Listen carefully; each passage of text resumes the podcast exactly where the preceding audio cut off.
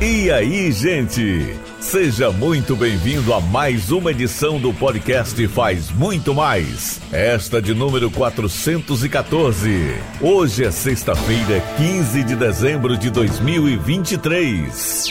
A partir de agora, eu, Lauri Barros e Eduardo Oliveira, vamos deixar você por dentro das principais ações da Prefeitura de Imperatriz. E a gente já abre essa edição com ótimas notícias sobre infraestrutura. Vem com a gente.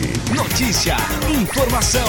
É isso aí, Lauri. Recapeamento da rua Leôncio Pires Dourado continua. Obra recebe financiamento do Tesouro Municipal e integra os trabalhos descentralizados da Secretaria de Infraestrutura e Serviços Públicos, Sinfra. É asfalto novinho e de qualidade. E o trabalho não para. Isso mesmo, Eduardo. Mais da metade da obra já está pronta para os moradores do Grande Bacuri e de outros pontos da cidade que já passam diariamente em uma das vias mais movimentadas. A Rua Leôncio Pires Dourado vem sendo totalmente recapeada em toda a sua extensão. E quem fala mais sobre o assunto é o secretário de Infraestrutura, Fábio Hernandes. Recapeamento do município de Imperatriz é mais uma, uma rua a ser contemplada, né? dentre de outras várias que já foram contempladas da gestão do prefeito Assis Ramos, é recurso proveniente do Tesouro Municipal, né? 100% com recursos municipais. E segue-se essa programação durante todo o ano. Já são mais de 20 quilômetros dentro do município de recapeamento e será avançado ainda mais, será anunciado logo após a conclusão dessa, novas ruas a serem recapeadas. Né?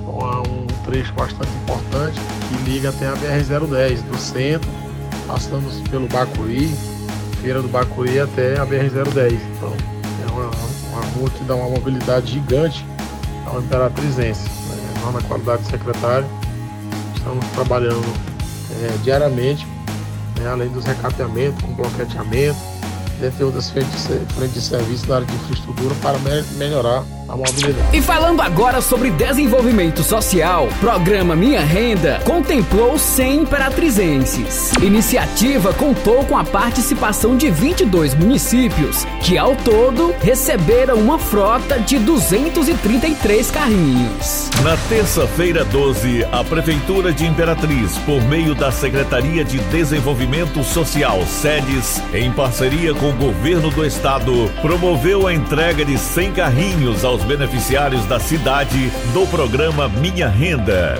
Os beneficiários também receberão uma bolsa de incentivo no valor de 500 reais para auxiliar no início de suas atividades. O assunto agora é planejamento urbano. Com apoio da Prefeitura de Imperatriz, o shopping da cidade, Luiz Danda, deu início na noite de quarta-feira 13 a programação especial de fim de ano. Na abertura, ocorreu a cantata de Natal, apresentada por alunos do Conservatório Dramático e Musical de Imperatriz. As atividades ocorrem até o dia 24, véspera de Natal. Além do apoio cultural neste período festivo, o empreendimento também recebeu do município uma ornamentação natalina. Presente no acontecimento, a secretária de Planejamento Urbano, Cristina Pimentel, enfatizou que o objetivo é atrair o maior número de consumidores e aumentar as vendas neste fim de ano. Ela ainda destacou que, por determinação do prefeito Assis Ramos, o shopping da cidade ganhou uma bela ornamentação de Natal. E, em parceria com os empreendedores do local, foi preparada uma programação especial para este mês de dezembro. E vamos agora de esporte. A Secretaria de Esporte, Lazer e Juventude, SEDEL, participou de mesa redonda com a Comissão de Esportes da Câmara dos Deputados em Brasília. Tema foi a valorização do futebol amador brasileiro e das ligas municipais. Reunião aconteceu no anexo 2 do plenário 4 da Câmara dos Deputados. Evento aconteceu quarta-feira 13, de 15 às 17 horas. E o tema foi a valorização do futebol amador brasileiro e das ligas municipais. A mesa redonda foi presidida pelo deputado federal Ayrton Faleiro, Pará. Autor do requerimento da Comissão de Esportes da Câmara Federal. O secretário Luiz Gonzaga Pereira de Souza, citado nominalmente pelo presidente da mesa redonda, deputado Ayrton Faleiro, foi quem representou a Prefeitura de Imperatriz, por meio da CEDEL, junto com outros representantes de secretarias de esportes e ligas esportivas de todo o Brasil.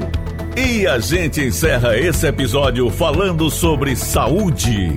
No sábado 16, amanhã, a cidade de Imperatriz receberá uma grande ação de promoção de diversos serviços de saúde.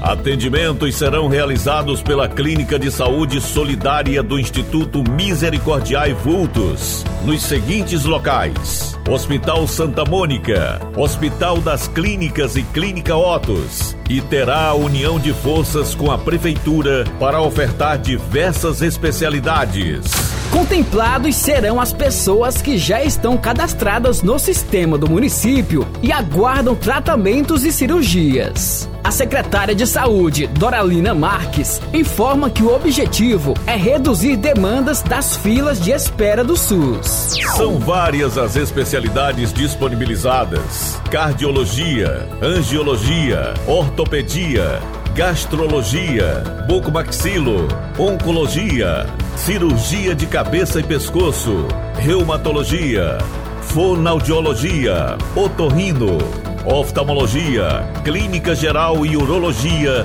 dentre outras.